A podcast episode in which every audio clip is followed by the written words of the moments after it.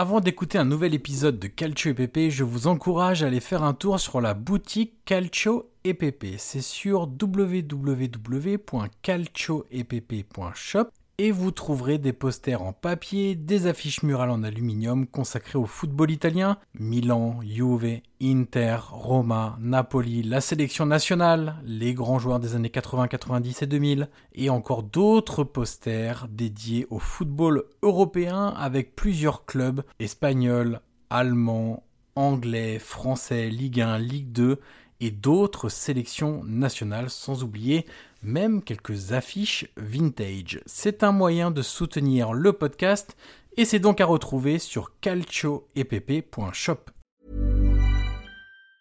This Mother's Day, celebrate the extraordinary women in your life with a heartfelt gift from Blue Nile. Whether it's for your mom, a mother figure, or yourself as a mom, find that perfect piece to express your love and appreciation. Explore Blue Nile's exquisite pearls and mesmerizing gemstones that she's sure to love. Enjoy fast shipping options like guaranteed free shipping and returns. Make this Mother's Day unforgettable with a piece from Blue Nile. Right now, get up to 50% off at BlueNile.com. That's BlueNile.com.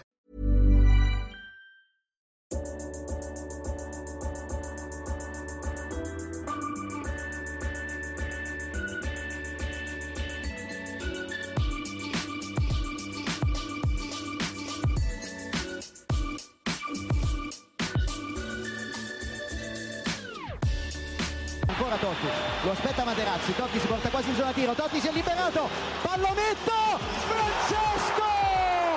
Totti! Un gol pazzesco, pazzesco per il 2 a 0. Cacà in percussione, cerca l'ingresso in area ancora, Cacà, davanti al portiere, Cacà, rete, rete, rete, rete, Cacà! Pallone che arriva, Trezeguet! Totti! Trezeguet! Pirlo, ancora Pirlo di tecco, tiro, gol!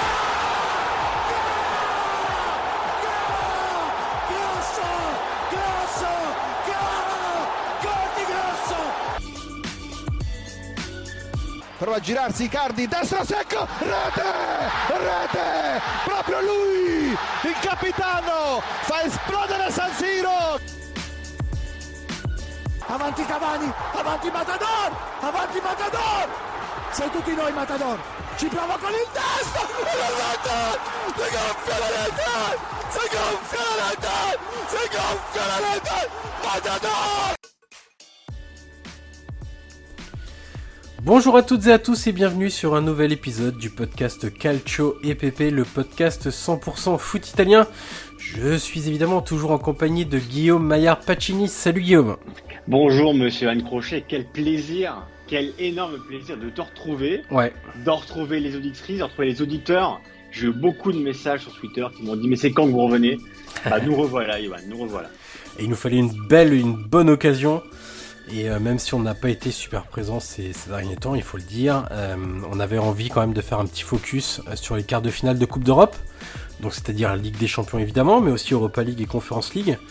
Puisque mon cher Guillaume, et ça c'est déjà la belle, euh, la belle nouveauté, même si maintenant on le sait depuis quelques semaines, mais il y a quand même encore six clubs italiens engagés en Coupe d'Europe euh, en quart de finale. Eh oui, et c'est arrivé que, que deux fois dans l'histoire, c'est il y a très longtemps, Mm. une vingtaine d'années. Donc non, c'est évidemment une très bonne nouvelle et, et quand même on sait que dans tous les cas, il y aura un club italien en demi-finale de Ligue des Champions, Ivan. Ouais. Et déjà ça quand même, je pense que pas grand monde n'aurait signé en début de saison pour, Ouais. euh, pour ce cas échéant, peut-être même deux euh, si, si l'Inter venait à passer Benfica. Donc, euh, donc non, honnêtement, c'est ça fait plaisir. On rappelle que la Roma l'année dernière avait quand même gagné la Conference League. Alors certes, c'est c'est la C4, mais ça reste quand même un, un trophée européen. Donc, donc non, voilà, on voulait avoir une bonne occasion de revenir. Et quoi de mieux que, que six clubs européens, dont, dont trois avec des champions en quart de finale pour pour revenir en force, mon cher Johan? Alors Guillaume, je te propose de commencer par euh, le premier club italien qui sera en lice. Ouais. Euh, c'est donc euh, la semaine prochaine. Benfica Inter. Donc ça sera le mardi à 20h45 évidemment.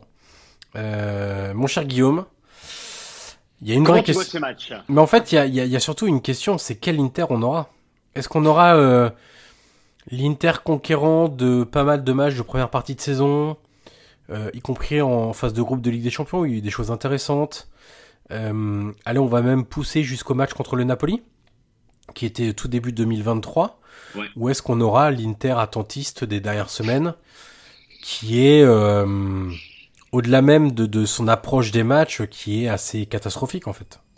Écoute, euh, j'ai envie de croire qu'on aura l'Inter des, des, grands matchs. Euh, on sait que sur un match sec, en l'occurrence deux, l'Inter est capable euh, de sortir ce genre de prestations. Alors, on s'en souvient contre Porto, à la fin du match, ça avait été compliqué, mais globalement quand même, bon, disons que l'Inter s'en était sorti tant bien que mal.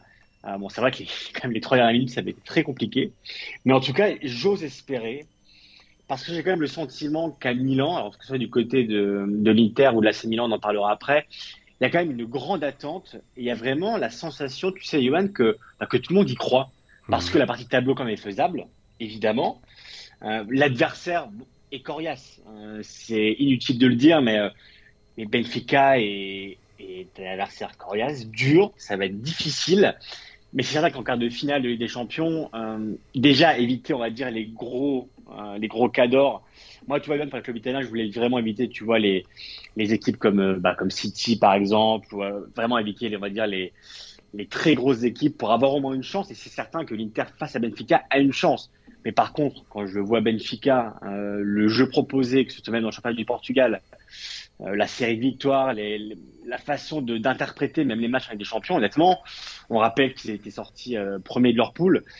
Euh, dans la poule du PSG d'ailleurs. Euh, c'est certain que si l'Inter n'est pas euh, l'Inter de bah, des grands soirs, comme on l'a vu contre Naples, comme tu l'as souligné au, en tout début janvier, ce sera très difficile. Par contre, si l'Inter est sérieuse, appliquée, euh, bah, que des joueurs aussi, comme, comme Lautaro, par exemple, on le sait, il vit assez difficile, il ne marque pas depuis l'image. Donc, il faudra que tout le monde soit au rendez-vous. Inzaghi aussi, il faudra qu'il ait des choix, évidemment, on va dire logique qu'il prépare bien son match, mais en tout cas, hum, si l'Inter euh, est l'Inter qu'on connaît de d'habitude dans les grands matchs, il y a clairement une carte à jouer. Par contre, si c'est l'Inter qu'on voit trop souvent cette année, avec 10 défaites déjà en championnat, ce sera évidemment très compliqué. Toi, je sais pas comment tu vois ce match plus, plus globalement.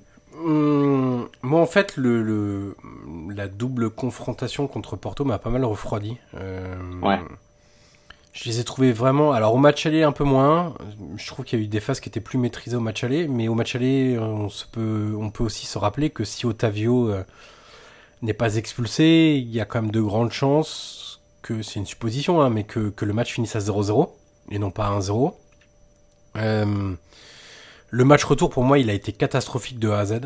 Euh, dans l'approche du match, dans la réalisation technique individuelle, technique collective dans la réalisation tactique, parce qu'ils ont été extrêmement bousculés, et que sans 1, 2, 3, 4 miracles en fin de match, euh, on parle sans doute pas de l'Inter en quart de finale de Ligue des Champions. Euh, ce qui est inquiétant aussi, je trouve, c'est que hum, je vois pas beaucoup.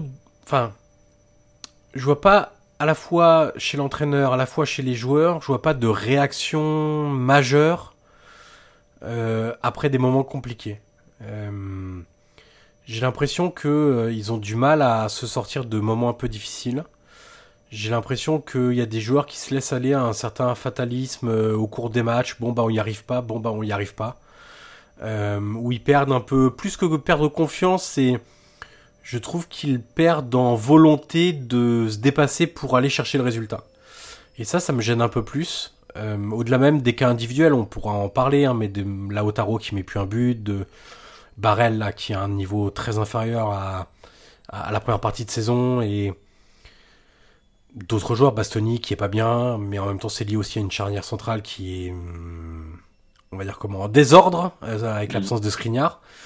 Donc finalement, il y a quand même assez peu de points positifs, je trouve, euh, avant ce match-là, d'autant plus que euh, évidemment que je suis, je suis comme toi et que j'espérais que l'Inter euh, ne prendrait pas un gros quoi entre guillemets, éviterait les City, les Real, les Bayern, etc. Les clubs qu'habituellement l'Inter prend ou que les clubs italiens prennent.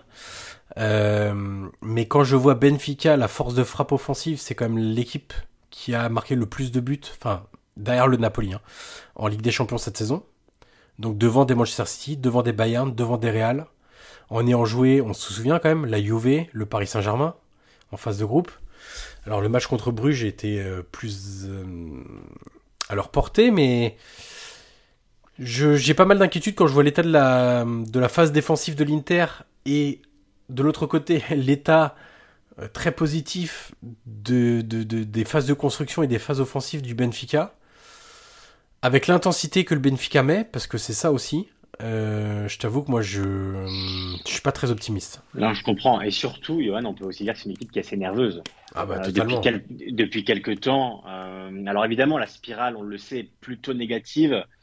Euh, et que la période est, est, compliquée. Il y a beaucoup de, de, rumeurs, il y a beaucoup de voilà, Inzaghi, on le sait, est très critiqué. Donc, la période est pas, on le sait, pas bonne et la dynamique ne l'est pas non plus pour l'Inter avant ce match euh, face à Benfica, qu'importe euh, le résultat face à Salerne, mais c'est évident que quand je vois des. Alors, tu vois, Barella qui est un joueur exceptionnel, même, même voilà, si on le sait, il vit une période assez difficile sur, sur le terrain, mais il est. Alors, globalement, il a quand même été globalement nerveux, euh, ça a toujours été, mais c'est vrai que ces derniers temps, je vois vraiment une équipe, et Barella en prémisse, qui, est vraiment très, très nerveuse. Et, dans ce genre de match-là, où on le sait, ça va se jouer sur des, sur des épisodes, euh, sur des détails. Au match aller contre Porto, tu l'as souligné, euh, il y a eu ces arrêts de Nana, ce triple arrêt, et après l'expulsion d'Ottavio qui a aidé euh, à la victoire finale. Mais c'est vrai que sans l'expulsion, je suis pas certain que l'Inter aurait arraché cette victoire. Au retour, ça se joue aussi sur le fameux épisode en, dans le temps additionnel. Donc, ces matchs-là se jouent sur les détails. Il faudrait une équipe avec du sang froid, avec la tête froide, et, une équipe qui, bah, qui, est prête à affronter ce genre de rendez-vous en Ligue des Champions. Euh, L'Inter est quand même sorti d'une poule avec le Bayern et le Barça. Et alors contre le Bayern, ça a été évidemment difficile. Le Barça, été mieux, mais c'est certain que si l'Inter, en tout cas, n'est pas capable de produire le jeu qu'on a pu qu'on a pu voir parfois euh, dans l'ère Inzaghi, cette saison c'est beaucoup trop rare, à part dans les grands rendez-vous. Euh, et tu sais, il y a aussi beaucoup de joueurs en fin de contrat, et, mmh. et j'ai l'impression que certains, quand même, bah, tu vois, le prennent un peu par-dessus la jambe dans le sens où, de toute façon, il y en a qui, voilà, ils savent très bien que l'année prochaine, ils ne seront plus là. Et tu sens quand même un manque, un manque d'engagement, un manque d'attachement et, et, et, beaucoup de nervosité. Donc, euh, j'ose espérer que le, alors le match, on va dire, tumultueux euh, contre la Juve, on va dire, un peu resserré les rangs. J'ai vu quand même des scènes, on va dire, euh, voilà, d'une équipe qui, qui, qui s'est ressoudée euh, après le, le penalty Lukaku au-delà de, de, tous les épisodes. Mais voilà, j'ose espérer que, que ce match. C'est très fragile encore, hein, je trouve. Oui, évidemment, évidemment, mais tu vois un peu dans les dans les espèces de dire, de célébration, j'ai quand même vu. Tu vois, si si l'Inter n'avait pas eu contre la Juve, alors on enregistre avant Salerne, mais si vraiment la, la spirale continue avec une défaite, ça aurait fait quatre euh, compétitions confondues sur les derniers matchs. Ça aurait été compliqué. Là, c'est évidemment très délicat et c'est un peu une espèce de funambule sur une, une corde très fine.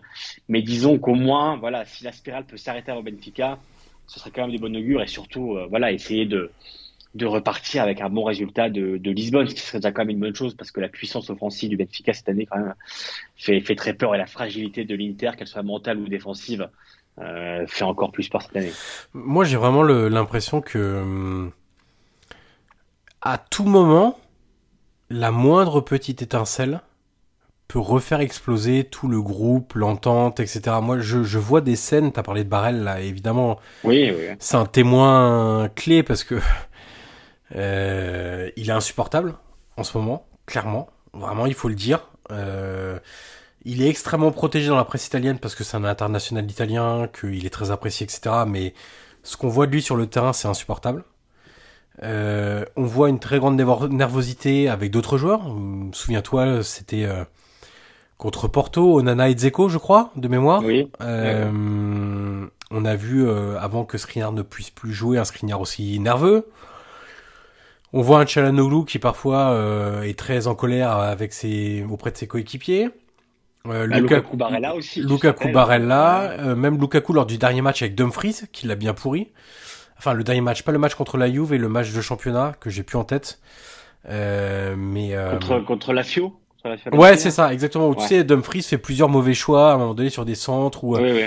et, et, Lukaku à un moment donné l'a pourri quoi. Donc euh, je, je je je me dis que le moindre truc qui ne va pas aller dans la double confrontation, on n'est pas à l'abri que euh, ça soit à nouveau l'hystérie totale sur le terrain. Et, et cette absence de sérénité là, sérénité là pardon, dans les grands rendez-vous, euh, c'est pas un facteur positif pour, pour un club qui doit avoir des résultats et qui doit viser la demi-finale de Ligue des Champions. Je, je ça veut pas dire qu'ils le feront pas, hein, et, je, je, le souhaite même, clairement, mais je trouve que à la fois dans l'état d'esprit, à la fois dans le jeu, à la fois dans la mentalité, à la fois dans l'approche des matchs, à la fois le côté entraîneur, le côté joueur, je trouve qu'il y a quand même pas grand chose de positif ces dernières semaines euh, du côté de l'Inter à tel point que bah en championnat euh, tu vois tout le monde disait bon bah ça sera Napoli 1 en gros Inter 2 et après qui sera le, 3-4 tu vois.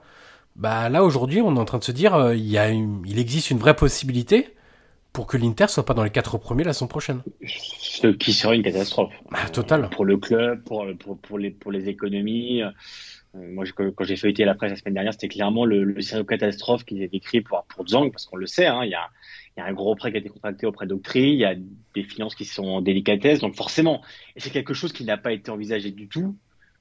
Tu l'as justement dit dans les plans initiaux de, de l'Inter qui visait le titre et qu'il a perdu l'année dernière de 1 face à, son grand rival, et cette année qu'il n'a quasiment jamais été en mesure d'inquiéter le, Napoli. Donc euh, c'est une saison très compliquée, et alors on verra bien ce qui, la suite en, Ligue des Champions en Coupe d'Italie, mais moi, tu vois, je parle avec beaucoup ce matin de l'Inter. J'ai plusieurs podcasts aussi avec des, des, des tifosi qui m'ont demandé, mais et même moi, je leur ai demandé, mais qu'est-ce qu'il faudrait aujourd'hui pour qu'Inzaghi reste? Parce qu'on parlait de sérénité, mais mais Inzaghi ne dégage pas plus. Mmh. Euh, et même euh, dans, tu vois, alors Inzaghi, bah, c'est un entraîneur en soi que, bah, toi comme moi, je pense qu'on apprécie sur plusieurs choses. Mais tu vois, par exemple, je, je, trouve quand même que même sur le banc, lui dégage très peu de sérénité, rien qu'avec son attitude. Il a toujours été, on le sait, très actif, on va dire, dans sa zone, hein, pour le peu de fois oublié d'ailleurs. Mais c'est quelqu'un qui est, est, toujours assez nerveux et qui, même dans sa communication aujourd'hui en conférence de presse avant et après match, pour moi, une communication assez, euh, désastreuse, euh, même dans ses justifications d'après match, après les défaites. C'est des, explications assez simplistes, il parle très rarement de tactique. C'est... Donc vraiment, voilà, la, sérénité, elle devrait, venir du banc, de la direction aussi. Euh, ça fait longtemps quand même, Johan, qu'on n'a pas entendu Marotta parler. La dernière fois, c'était il y a quelques semaines quand même aujourd'hui. Donc on sent quand même qu'il y a peu de sérénité à, à tous les niveaux. Et forcément, après, l'équipe le reçoit. Et tu parlais des joueurs nerveux. Moi, je me rappelle contre la Fio le week-end dernier, à Lautaro, de 10-15 minutes, qui, euh, bah, qui, qui, était, qui s'était montré très nerveux euh, en, sur, un appel euh, où il avait pas reçu le ballon. Donc, vraiment, on sent quand même que, que oui, il y a très peu de sérénité. Et malheureusement, si cette équipe est, est, est aussi nerveuse en quart de finale, euh, ça va être assez compliqué quand même de bah, d'espérer euh, la qualification. Alors qu'en soi, évidemment, l'Inter, la grande Inter, si elle est à son maximum, euh, elle peut évidemment passer. Par contre, si c'est l'Inter qu'on voit trop souvent cette saison, pour moi, ça va être trop compliqué. Mais je te retourne la question justement. Est-ce que pour toi, alors un supporter de l'Inter me disait la dernière fois, à 99,9%, pour nous, les supporters, Inzaghi partira dans tous les cas. Et pour toi, Yann, si je te le pourcentage, à ton avis, à la Galliani, à ton avis, à quel pourcentage Inzaghi va rester sur le bord de l'Inter la saison prochaine? Euh, C'est une bonne question. Euh, c'est compliqué. Moi, moi, je pense que je pense que si les supporters font d'Inzaghi un bouc émissaire, ils n'ont pas grand, compris grand chose à la situation de leur club, je pense. Euh, évidemment que Inzaghi ne fait pas tout bien, que ses changements sont exaspérants. Euh, ça, il n'y a pas de problème. Moi, je trouve les joueurs tout aussi exaspérants. Euh, le, truc de oui, mais Inzaghi avec son 3-5-2, euh, immuable, etc. Enfin, honnêtement, si les problèmes de, de l'Inter cette saison, c'était un schéma tactique, je crois qu'on le saurait. moi, j'ai envie de leur demander quand je vois les performances de l'Inter, si se présenter avec une charnière centrale Darmian, Acerbi, Bastoni, c'est digne d'une équipe qui joue le Scudetto. Alors, et, en plus, Acerbi est quasiment l'un des meilleurs défenseurs cette saison. Mhm. et on en revient d'ailleurs au choix, hein, parce que il faudra aussi parler des choix qui ont été faits cet été. Euh, le fait de tout mettre sur Lukaku, par exemple, le fait de finalement euh, abandonner la piste Bremer que tu avais en main euh, pour continuer avec Skriniar dont tu savais quelle était la situation contractuelle et que Marotta venait sur les plateaux télé semaine après semaine nous dire non mais moi je suis confiant, non mais il y a une confiance totale, il n'y a pas de problème, on est confiant, ça va se faire. Finalement ça se fait pas. Euh, et aujourd'hui tu te retrouves avec un Skriniar qui est blessé et une charnière qui est digne d'un huitième de Serie A. Voilà, ni plus ni moins, ou qu'un sixième, sans trop exagérer, qu'un cinquième si vous voulez. Mais pour moi, c'est pas une charnière de top 4. Et, tous ces choix-là que tu as accumulés, le fait de vouloir vieillir l'effectif, parce que si on se replonge sur le mercato l'année dernière, Kitarian, euh, Lukaku, Acerbi, Acerbi, euh, il m'en manque peut-être, mais je l'ai pas forcément en tête. Euh, ça, ça a été une volonté aussi de vieillir l'effectif, de le renforcer en expérience. Peut-être qu'il fallait des joueurs qui courent plus, peut-être qu'il fallait des joueurs qui ont plus faim, peut-être qu'il fallait des joueurs qui soient capables de mettre beaucoup plus d'intensité, parce que c'est aussi un des problèmes du, de l'Inter en 2023. Je trouve qu'il joue dans un fauteuil. Et que pour euh, mettre de l'intensité, c'est beaucoup plus difficile. Avec des joueurs qui sont en difficulté pour en mettre. Donc, euh, évidemment que Inzaghi fait partie de, de la mauvaise saison de l'Inter jusqu'à présent. Mais, mais c'est pas l'unique coupable. Bah, clairement pas. Mais, mais, mais, du coup, l'été prochain, quand même, pourrait être un nouveau point de départ, dans le sens où euh, tu as quand même plus d'une dizaine, dizaine de joueurs en fin de contrat. Euh, c'est peut-être l'occasion aussi de repartir, tu le disais, avec plus d'intensité, avec des, des, des, profils un peu plus jeunes, un peu plus dynamiques. Euh, oui, mais tu mets qui?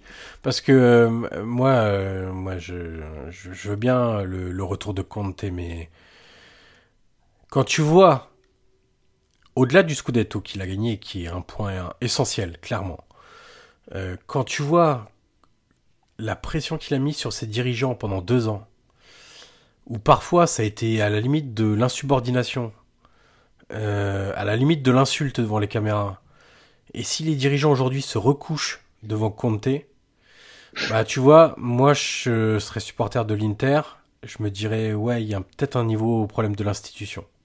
Hey Johan, mais rappelons aussi qu'il est parti avec un gros chèque. Hein. Oui, oui bien sûr. Un chèque de quasiment, quasiment 8 millions d'euros. Hein. Bien sûr. C'était, c'était il, y a, il y a deux ans. C'était pas il y a dix ans. Euh, moi, je parlais pas forcément, tu vois, de, de l'entraîneur. Hein. Je parlais plutôt, voilà, 10 joueurs fin de contrat, mais tu vas renouveler un peu l'effectif, lui donner un, on va dire, un, un coup de frais.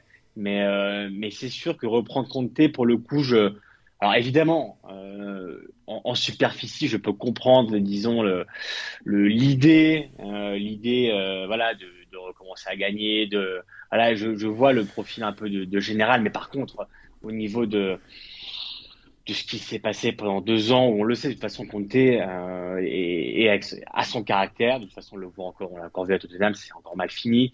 Et, et avec l'Inter, quand même, il a quitté le navire quand, quand il a commencé à tanguer. Et attends, euh, Guillaume, euh, il veut des joueurs? Avec quel argent? Mais bien sûr, et surtout, Johan, il ne voudra pas des jeunes joueurs. Ouais. On connaît très bien le, le, le profil de joueur qu'il souhaitera.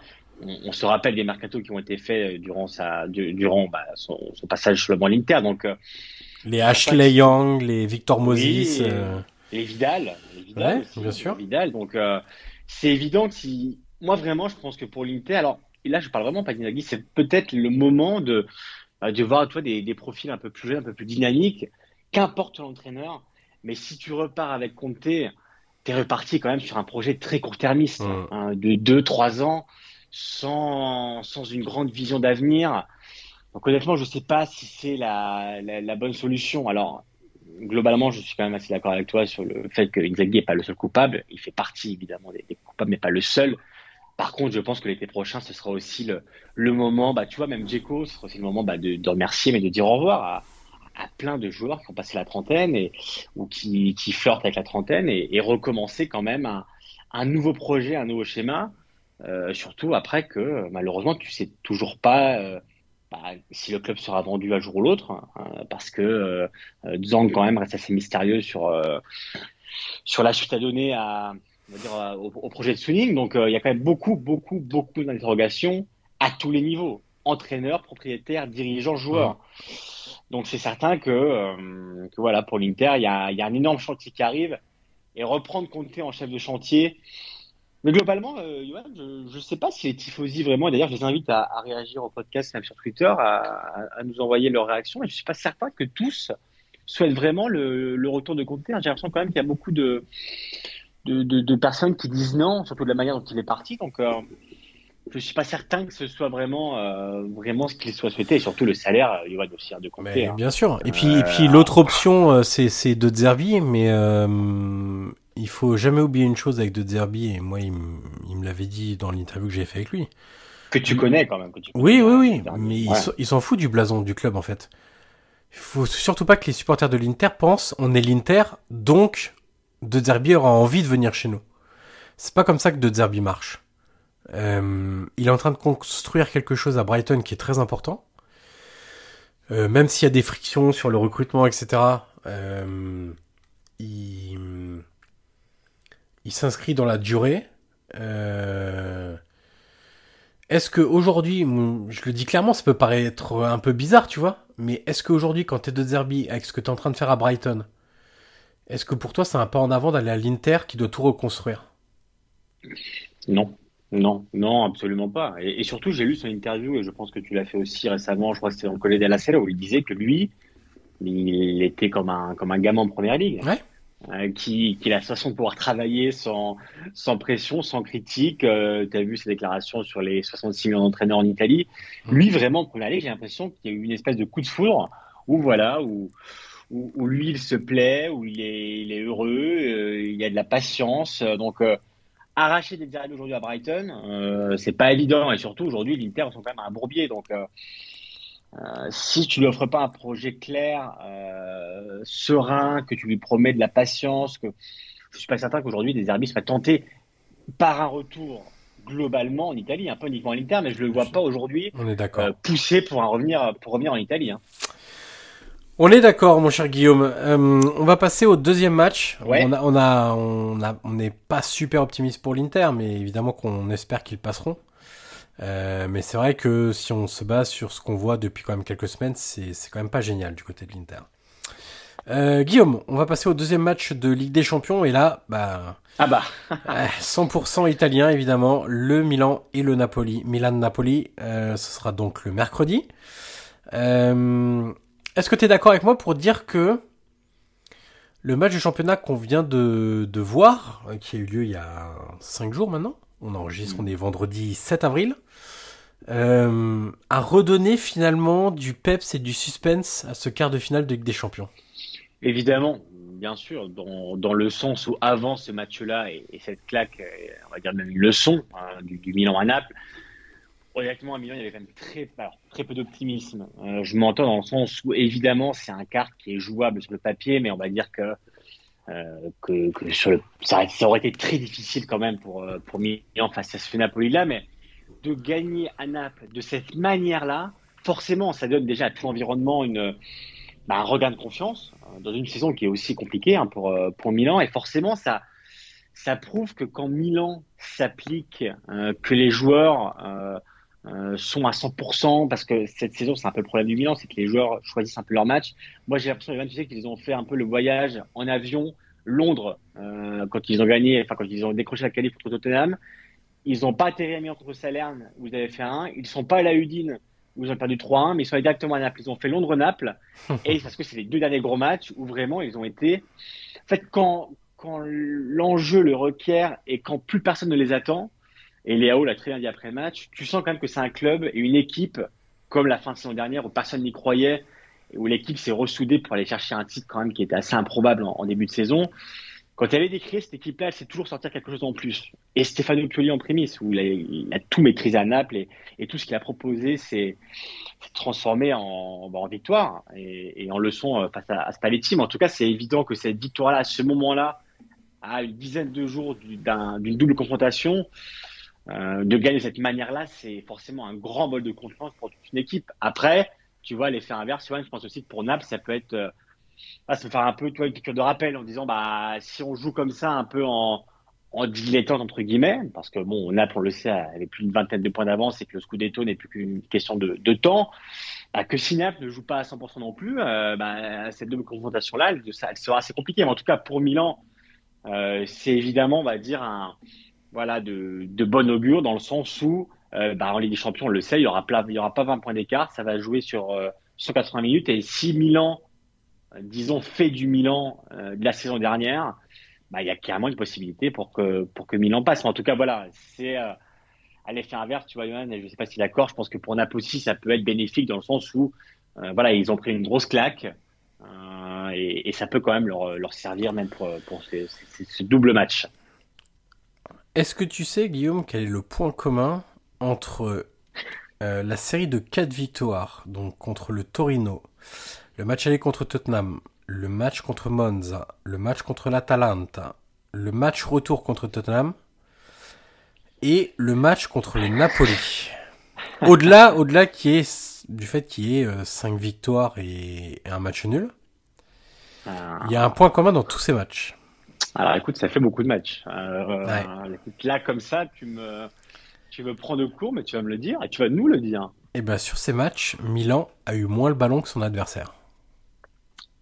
C'est intéressant. intéressant. Et sur les trois matchs négatifs, Fiorentina, Salernitana, Udinese, Milan avait nettement plus le ballon que son adversaire. Alors, est-ce que tu incites Milan à, à laisser la possession à Naples euh, bah, De toute façon, je pense que c'est ce qu'on verra. Parce que, parce que Naples euh, a cette volonté-là de, de, de, prendre le ballon et de faire la différence avec le ballon. Donc, euh, ce sera pas une grande surprise si on voit effectivement que le Napoli a la possession contre le, contre le Milan. Mais je sais pas, ça dit quelque chose aussi un peu de la transformation de ce Milan-là par rapport à la saison passée, euh, qui était beaucoup plus proactif. Euh, mais ça va avec la confiance aussi, ça marche aussi avec la confiance, je pense. Ou euh, et avec le choix qui a été fait par Pioli aussi après les, il y a eu combien? Quatre défaites d'affilée? 5 Oui, il y avait Sassuolo, il y avait eu Lazio, il y avait eu Inter, il y avait une paire hein, en janvier. je crois il y avait eu quatre défaites d'affilée, je crois, il me semble. Mm, mm. Après les quatre défaites d'affilée, il avait fait un choix euh, clair. Il avait fait d'ailleurs dès le match contre l'Inter qui avait été perdu. Le match, je parle de, championnat. C'était la défense à 3. La défense à 3, euh, avec le fait de réaxer les AO, on a vu que finalement, ce que tu avais gagné, on va dire, dans ton approche euh, des phases défensives, tu l'avais perdu sur le plan offensif parce que tu avais détruit, avais détruit ton couloir gauche euh, Théo euh, Léao qui est clairement le, le point très fort du Milan depuis maintenant de nombreux mois. Euh, contre le Napoli, il est revenu à, à une défense à 4 avec un milieu à 3.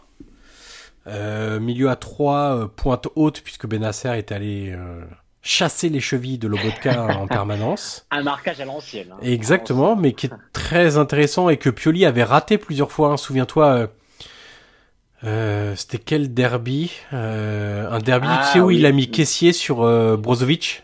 Oui, oui, oui, c'est exact. Et ça, de mémoire, ça s'était pas bien passé dans le jeu et je me souviens même de Saki le lendemain qui avait démonté Pioli en disant euh, en gros, euh, il faut arrêter de vouloir faire euh, de la tactique pour faire déjouer son adversaire, mais plutôt faire de la tactique pour imposer quelque chose à son adversaire. En gros, c'est quelque chose comme ça. Et et moi, j'ai aimé ce que j'ai vu de la configuration du Milan. Je trouve que les joueurs sont à leur poste, ce qui était plus trop le cas dernièrement. Je trouve qu'on a retrouvé, je trouve qu'on a retrouvé des certitudes, effectivement que Léao est quand même plus à l'aise. Et alors là, en plus, la configuration de la transition lui allait euh, parfaitement, ça c'est clair. Mais j'ai vu des choses, euh, j'ai vu presque un retour à la normale sur certaines phases de jeu. Est-ce que ça va durer? On verra. Hum, je pense qu'il faut pas accorder une si grande importance. Il faut lui donner de l'importance, pas une si grande importance que ça au 4-0.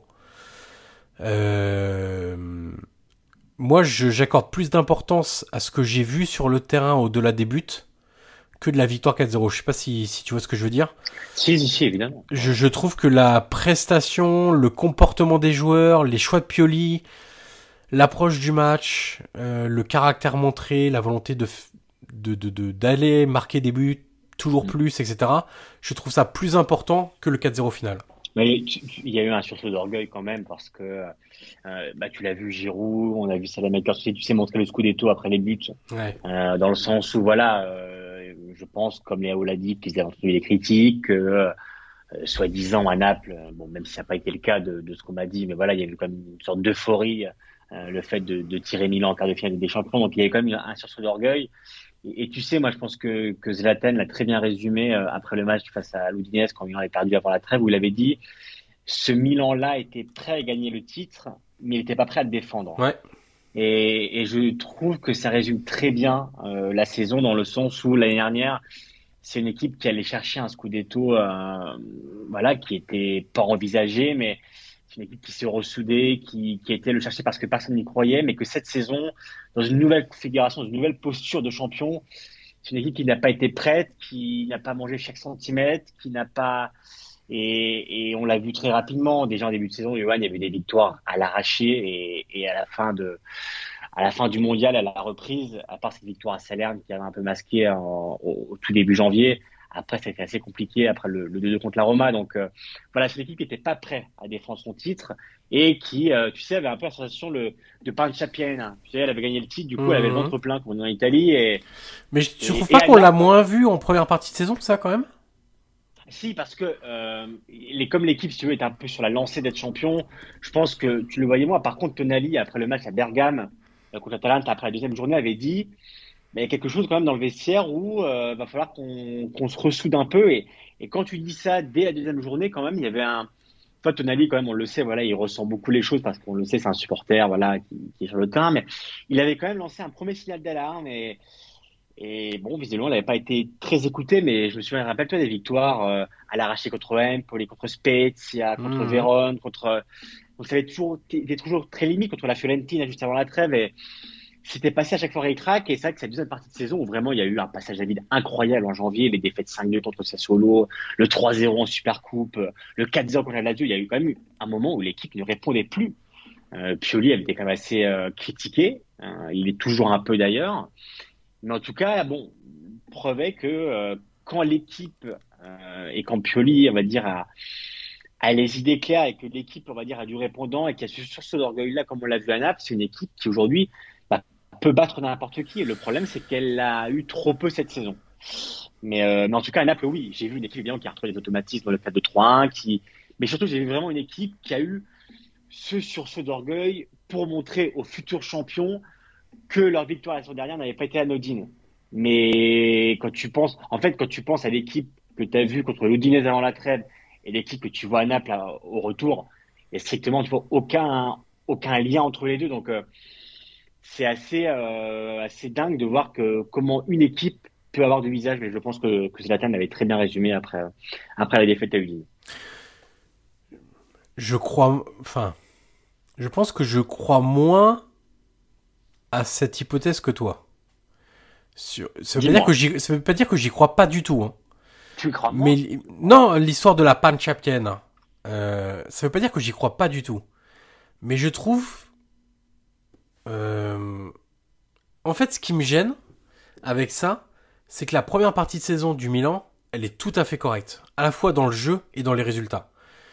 On pourrait reprendre des podcasts qu'on avait enregistrés en première partie de saison je pense qu'on parlait pas de ce phénomène-là à ce moment-là. Il y a eu cette victoire dans le derby, tu te rappelles aussi. Hein, ouais, ouais, ouais. Euh, et ils étaient capables, tout à fait capables de s'arracher dans des matchs, d'aller gagner, etc., etc. Donc, je, je, j'ai, je sais pas. Le, je, je crois plus à la théorie de euh, euh c'est un moment difficile et les joueurs euh, ont pas réussi à le surmonter ensemble et et peut-être qu'ils savaient pas forcément le le caractère pour se sortir de, de cette passe-là, parce que finalement, l'année dernière, tout a bien marché, de A à Z quasiment. Et là, peut-être qu'à un moment plus difficile, ils avaient, ils peut-être pas encore connu ça collectivement. Euh, je crois plus à ça que euh, au côté euh, ils ont perdu la fin, euh, ce genre de truc là, parce que en fait, tu vois, je, je regardais le classement à la 17e journée, donc c'est après le match contre la Roma, euh, le fameux euh, je mène 2-0, et où tu, c'est pareil, hein, ce match-là, tu surclasses la Roma pendant 80, je me rappelle même plus, 87, 88, ouais, voilà, c'est ça. Euh, et ensuite, tu prends deux buts, tu te demandes comment, etc. Mais je vais, je, je vais même prendre l'hypothèse, imagine ce match se termine à 2-0 comme il aurait dû terminer, entre guillemets. T'es à 5 points du Napoli, à ce moment-là de la saison. Dix journées plus tard, donc avant le match euh, à Naples, tu comptes 21 points de retard sur le Napoli. C'est-à-dire qu'en 10 journées, tu as abandonné 16 points. Ce qui est colossal. Bien sûr. Et, et c'est pour ça que moi j'ai du mal à croire à cette histoire de de, de, de, de, de, de ventre plein et on a un peu moins envie ou truc comme ça. Parce que à la 17e journée, potentiellement, tu as 5 points du Napoli. Et 17 journées, et 17 journées, c'est la moitié du championnat. Je, je, vois ce que tu veux dire, mais, mais tu vois, je, moi je, traduis, je traduirais ça aussi, tu sais, par, euh, si tu veux, le, la fin de cette dernière a tellement été euh, fatigante pour, euh, pour le système nerveux de, de tous les joueurs. On le sait, ce duel avec l'Inter jusqu'à la dernière journée. Il y a peut-être eu, tu vois, une baisse de régime. Alors, certes, il y a eu des matchs où, Milan, voilà, avait justifié son titre de champion début de saison, mais tu sais, contre l'Inter, euh, je parlais du 3 tout à l'heure, mais si Maignan sort pas euh, un arrêt incroyable ouais. un autre sur Lautaro, ça peut vite tourner. Donc, je, je, comprends ce que tu veux dire. Après, tu vois, on parle des joueurs, il y a aussi beaucoup, on pourrait parler, alors là on n'aura pas le temps, mais on pourra en parler plus tard à la fin de la saison quand on fera un, un bilan général, mais tu vois, parler du mercato qui pour l'instant n'a pas apporté des résultats et quand tu es champion, tu étais en droit aussi bah, d'espérer que, euh, que, que, que, des joueurs, bah, tu vois, comme des qui a encore un peu de mal, qui a encore même beaucoup de mal à, à, la, on va dire, à éclore, euh, comme, comme Vranks qui est arrivé et qu'on voit plus du tout. Il y a une gestion aussi de la part de Piol et qui est discutable, hein, on pourra, on pourra l'évoquer, mais c'est certain que euh, quand tu vois Bakayoko qui est revenu, on va dire, de nulle part, Johan, il, était, il devait partir même en Turquie euh, début février et aujourd'hui il rentre quasiment en première solution de terrain voilà, c'est assez, assez incompréhensible euh, de pas donner plus de temps en plus à des joueurs comme Brandt qui, pour moi, pour le coup, avait montré plutôt de belles choses. Donc, euh, un joueur comme Pobega qu'on voit plus du tout. Alors bon, on enregistre avant le match contre Empoli, on le précise. Ouais. Donc, normalement, il devrait être titulaire ou du moins il devrait jouer. Donc, on devrait l'embarquer. Mais tu sais, c'est quand le, le, dernier match de Pobega, Johan? C'était il y a trois mois. Ah ouais, ça veut, dire que depuis autant, ouais. ouais. ça veut dire que depuis trois mois, Pobega n'a pas joué une seconde.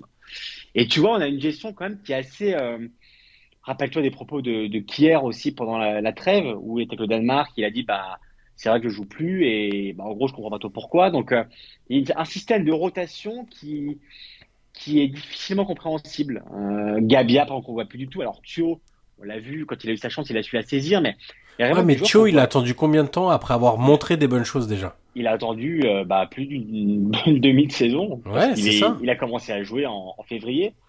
Euh, donc, donc et, et, comme Vranck, tu vois, pourrait avoir sa chance, mais et, et Adli, tu vois, on parle pas d'Adli, Johan, mais Adli, euh, alors certes, on voit qu'il a eu des difficultés, mais dans les amicaux, il a toujours montré des belles choses. Il est rentré ici et là. Euh, le dernier match où il est rentré, je crois que c'est à Florence quand, quand Milan perd, euh, 3-2, il me semble. Et, et, tu vois, en fait, il y a une gestion quand même, moi, qui m'interroge beaucoup. Donc, euh, cette année, quand même, on va dire cette saison, tout à l'heure, on parlait quand même plus des joueurs, mais il y a quand même, on va dire, mmh. plein de problèmes, un peu comme à l'Inter, tu sais. Alors, c'est pas les mêmes problèmes, mais disons qu'à tous les niveaux, on va dire qu'il y aura eu des, erreurs qui ont été commises, de, des dirigeants sur le mercato, à l'entraîneur qui a eu du mal à, à, gérer un groupe quand même, euh, qui a connu un blackout monumental en janvier, parce que tu peux faire des passes difficiles, mais, mais de là, te prendre 5 buts à domicile ou, perdre 4-0, euh, bah, c'était quand même un club qui a pris 9 buts en, l'espace de 4 jours entre Lazio et, et Sassuolo. Euh, c'était difficilement compréhensible. C'est une équipe qui ne répondait plus. Euh, donc, donc il y a eu, voilà, il y aura beaucoup de choses à dire dans cette fin de saison-là. Mais en tout cas, sur, pour revenir un peu avec les champions, justement, tout ce qu'on vient de dire là, ce 4-0, alors au-delà du score, comme tu l'as dit, cette performance, cette prestation livrée à Naples, quand même, va, peut te permettre de. Bah, elle va dire aux joueurs, bah, en fait, si on joue comme ça, d'Amilan, tu peux le faire face à Naples. Et, et je pense vraiment qu'au-delà du score, le fait d'avoir sorti ce match-là à Naples, au Sampa, enfin au Sampa, tu vois, au, au Maradona, bah, ça va quand même donner de la confiance aux joueurs avant, avant ce match-là. Et, comme je te disais tout à l'heure, hein, pour conclure sur, sur Milan, il y a quand même euh, bah, dans la ville de Milan, que ce soit Milan ou Inter, le sentiment que cette saison, et c'est la preuve quand même, euh, avant le probable turnover contre Empoli, alors ce soir, euh, désolé parce qu'on enregistre juste avant, euh, avant le probable turnover, si Pioli fait un turnover contre Empoli quand même, c'est que tu sens qu'il y croit justement. Et il a raison d'y croire. Hein. Mais les deux clubs, vraiment, de, des deux côtés de, de, Milan, on va dire, les deux côtés du navire, je sens que les deux clubs pensent vraiment, peut-être à juste titre d'ailleurs, parce qu'ils sont dans la bonne partie du tableau, que aller en finale des champions, c'est clairement possible. La gagner, évidemment, ce sera autre chose, mais en tout cas, il y a forcément une partie de tableau qui s'est ouverte. Et, et, et, voilà, pour Milan, cette victoire-là, ça va, ça va encore plus justifier ce sentiment-là. Côté Napoli, maintenant, Guillaume, euh, il y a un élément clé qui est une incertitude, Victor Osimhen. Oui. Euh, non pas que Naples n'est pas en capacité de gagner sans lui, on l'a vu cette saison. Euh, il s'est d'ailleurs invaincu hein, en son absence. Je oui, crois. 7 victoires en 8 matchs. C'est ça. bah, ouais, C'était 7 sur 7 avant Milan. C'est ça. Euh, Simeone a montré qu'il était capable de marquer. Raspadori, qui est revenu de blessure, a montré aussi qu'il était capable de marquer. Mais il y a une chose que ces des joueurs ne sont pas en capacité de faire. Enfin, il y en a plusieurs, mais une essentielle.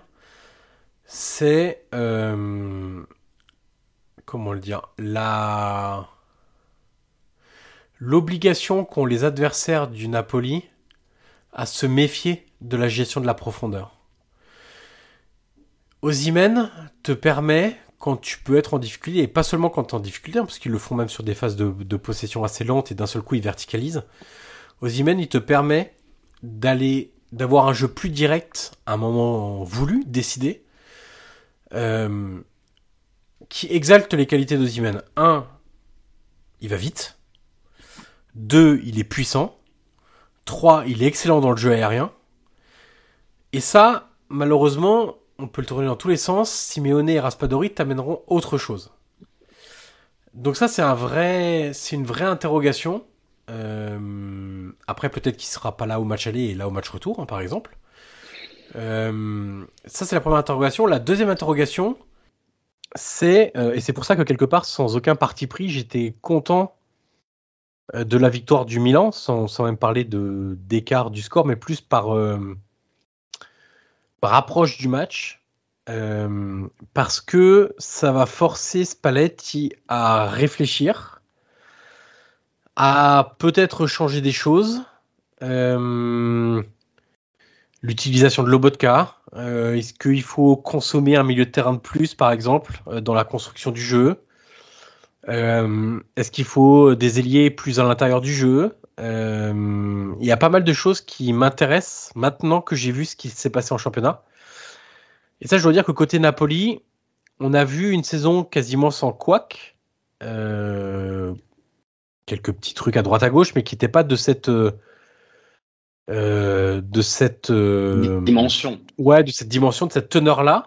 Et donc, côté Napoli, j'ai hâte de voir ce que va nous proposer Spalletti, ce que vont faire les joueurs, comment ils vont combler ce qu'ils ont totalement raté sur les phases sans ballon, sur les transitions avec le Milan en championnat. Euh, Au-delà même de la simple présence ou non-présence d'ailleurs de Victor Osimhen. Mais je trouve que cette équipe qui nous a montré tellement de choses depuis le début de la saison, là, elle est appelée à euh, presque un nouveau miracle en fait, de réussir à digérer ce qui s'est passé contre Milan, euh, de parce que c'est pas évident, mais de savoir analyser la défaite et de savoir prendre les fameuses euh, contre-mesures, comme on dit en Italie, euh, pour, pour le match de Ligue des Champions. I'm Sandra, and I'm just the professional your small business was looking for. But you didn't hire me because you didn't use LinkedIn jobs. LinkedIn has professionals you can't find anywhere else, including those who aren't actively looking for a new job but might be open to the perfect role, like me. In a given month, over 70% of LinkedIn users don't visit other leading job sites. So if you're not looking on LinkedIn, you'll miss out on great candidates like Sandra. Start hiring professionals like a professional. Post your free job on linkedin.com/people today. Mais comme, comme tu disais, euh, on n'a pas connu de quoi de cette ampleur-là. Donc, euh, pour moi, ce qui va être intéressant, c'est de savoir. euh, je pense qu'on va avoir, tu vois, une nouvelle facette du Napoli qu'on n'avait pas encore eu cette année parce que une défaite de, cette ampleur-là, quand même, c'est une énorme claque. Alors, titre ou pas, on le sait que, que le titre va, aller à Naples. Mais en tout cas, voilà, tu vas avoir une équipe, évidemment, qui n'est pas dos au mur, mais qui est qui va être amené forcément à, à envoyer un signe, à réagir euh, à, à ce qui s'est passé au Maradona et surtout, Johan, euh, toi quand même qui, qui adore euh, tout ce qui est tactique, c'est quand même, quand même un vrai jeu d'échecs parce que là on a vu Pioli, on va dire, dégainer le premier en championnat et d'avoir quand même trois confrontations en l'espace de, de 15 jours. Et on aurait pu en avoir 5 hein, si les deux clubs avaient été en Coupe d'Italie, ce qui aurait été incroyable. Ouais. Mais en tout cas, voilà, là, on va, on va vraiment voir deux entraîneurs face à face se répondre bah voilà, du berger à ça va être vraiment assez, assez intéressant à voir. Donc, voir comment Spalletti va réagir à, à sur le vodka, va réagir à, à qui vient, qui vient marquer euh, et les Calabria sur le couloir droit. Donc voilà, il y aura beaucoup de choses qui vont être intéressantes euh, d'un point de vue mental aussi d'abord. Alors pour revenir sur Ozymen, Spalletti s'est montré plutôt confiant, mais est-ce que c'est du bluff euh, Est-ce que ça n'est pas On rappelle, on rappelle qu'il n'est pas convoqué pour, pour le match à Lecce, donc euh, ça pourrait être de l'intox parce qu'on sait quand même que c'est une équipe qui, sans Ozymen, forcément, change un minimum. Euh, ça là-dessus, il y, a peu de doute, mais en tout cas, voilà, on va, on va encore avoir une facette de ce Napoli-là. On en a eu plusieurs cette année. On l'a vu contre l'Ajax, on l'a vu contre Liverpool, on l'a vu réagir après sa première défaite contre l'Inter. C'est une vraie interrogation. Pendant, pendant deux mois, euh, pendant la trêve liée au mondial au Qatar, tout le monde disait en Italie mais le Napoli va craquer, le Napoli n'a pas de mental. Chaque année, c'est pareil. Et le Napoli, en revenant de la trêve, perd son premier match. Donc là, tout le monde se dit on avait raison et finalement est parvenu à réagir derrière et encore plus à accentuer euh, son écart sur la concurrence. Donc euh, vraiment, on va avoir euh, quelque chose de voilà de, nouveau dans ce dans ce Napoli là et surtout dans voilà Spalletti quand même est amené à, à répondre, tu le disais justement, au bah voilà au Mosse en Italie de de, de pardon de, Pioli qui pour le coup a voilà a frappé le premier coup et, et, l'a gagné. Donc voilà, comment, tu vois, je pose la question, comment Spalletti va faire pour, euh, voilà, pour libérer le vodka de, voilà, des tentacules de Benasser, comment libérer Igbara sur le couloir gauche. Il y a plein d'interrogations qui se, qui se bousculent, mais euh, voilà, le Napoli, en tout cas, on le sait, aujourd'hui, fait partie des favoris des champions, surtout dans cette partie de tableau-là, parce que cette saison, le Napoli, quand même, dans la globalité, a montré qu'il était plus fort que l'Inter, évidemment, que le Milan, évidemment. Benfica, alors voilà, on en a parlé tout à l'heure, c'est une équipe qui est redoutable, mais le Napoli sur, euh, sur un ou deux matchs peut battre Benfica. Donc, euh, dans cette partie de tableau-là, Johan, le Napoli est clairement le postulant à la grande finale. Euh, ce qui pourrait rendre cette saison glorieuse. déjà qu'elle est, magnifique. Donc, il y aura aussi à devoir répondre à ce statut, on va dire, de plus ou moins de, de favori. même si à Naples, évidemment, la superstition t'amène à dire le contraire, mais disons que ce sera quand même face à Milan du. Alors, avec, la victoire du Milan, ça, sera du 55, peut-être 45. En tout cas, le Napoli part quand même un minimum favori dans ce match-là. Donc, euh, comme tu le disais, ça va être intéressant de voir comment Naples va réagir à cette défaite. Euh, un peu million quand même, Johan, hein, pour le coup, on peut le dire. C'était quand même un peu million pour Naples d'en prendre 4 à la maison euh, par le champion d'Italie en titre du moins voilà pour le, peu qu'il lui reste de temps à, l'être. Mais voilà, il y a, y a, quand même une, voilà, il y a une réaction qui est attendue de la part de, tout le monde et, surtout de la part des cadres, hein, parce que tu as des joueurs qui n'ont pas été au rendez-vous. Euh, donc, euh, donc non, euh, moi aussi j'ai hâte pour le coup de. Voilà, on a deux, deux équipes qui, qui, arrivent, qui arrivent de manière différente à ce match-là, mais qui de manière différente aussi vont devoir répondre à, différentes attentes. On va passer à la C3, mon cher Guillaume, ah. à l'Europa League. Euh, jeudi 18h45, Feyenoord, Roma. La revanche Ouais, l'affiche de la finale de la Conference League de la saison passée. Euh, avec une Roma toujours aussi irrégulière. Euh, Belle à voir non. Après, tout dépend de ce qu'on attend dans le football. Hein. Moi, j'oblige personne à avoir les mêmes attentes que moi, mais, mais clairement, sur ce plan-là, on est quand même euh, très déçu de ce qu'on voit de la Roma cette saison. Euh, une Roma qui, on a fait des caisses avec Mourinho, qui allait amener une mentalité euh, différente, le, la volonté de se battre tous les jours, de pas se satisfaire des victoires, l'irrégularité s'est terminée. Et finalement, les joueurs en parlent beaucoup de ça aussi, de ce qu'il apporte, Mourinho, et ça, ça, me semble assez indéniable parce que les joueurs en parlent trop pour pas que ce soit vrai. Je pense notamment à une longue interview que Pellegrini avait faite à, à Dazone, où il avait parlé de l'apport de Mourinho.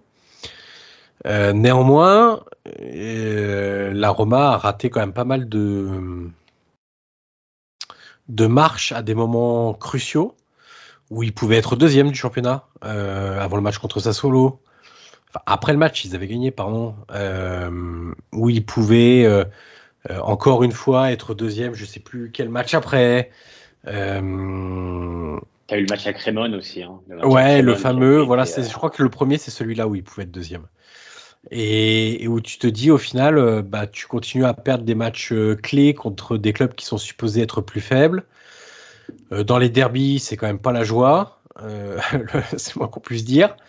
Euh, et puis, on a surtout une équipe euh, qui est toujours dans cette logique de la saison dernière de sous-performer devant le but. Euh, alors, l'année dernière, tu avais Abraham qui parvenait à compenser eh mal.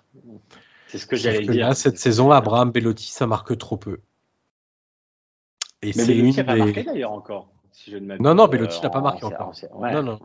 Donc, c'est un des, un des problèmes de cette équipe-là de la Roma. Euh, Juste pour rappeler rapidement, euh, enfin pour parler rapidement du Feyenoord que je suis aussi évidemment avec le championnat néerlandais.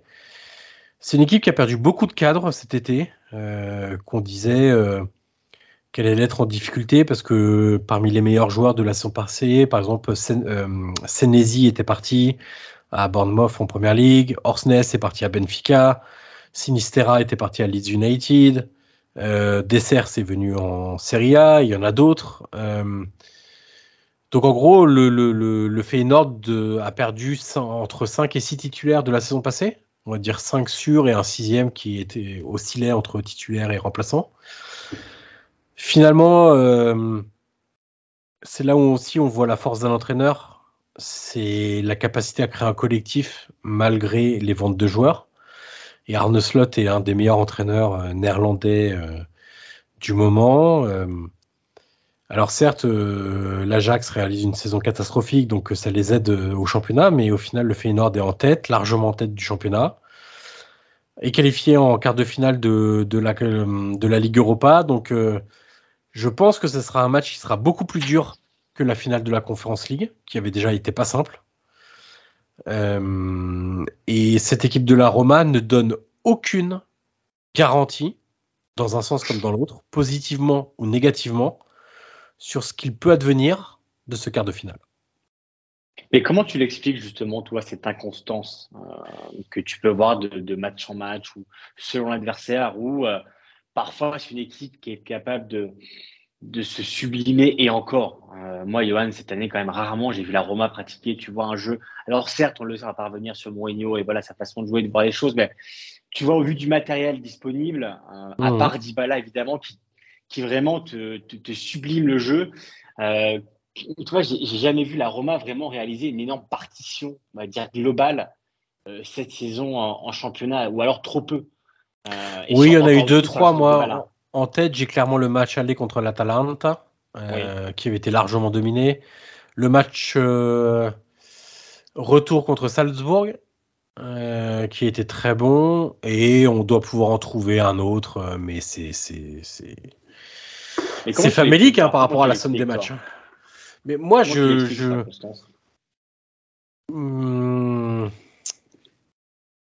En fait. Parce que c'est une inconstance qui dure depuis des années. Ouais, mais en fait, si tu veux, euh, ça c'est une vision très personnelle. Euh, j'essaie de trouver les mots pour le formuler. Euh, quand tu mises aussi peu sur le football,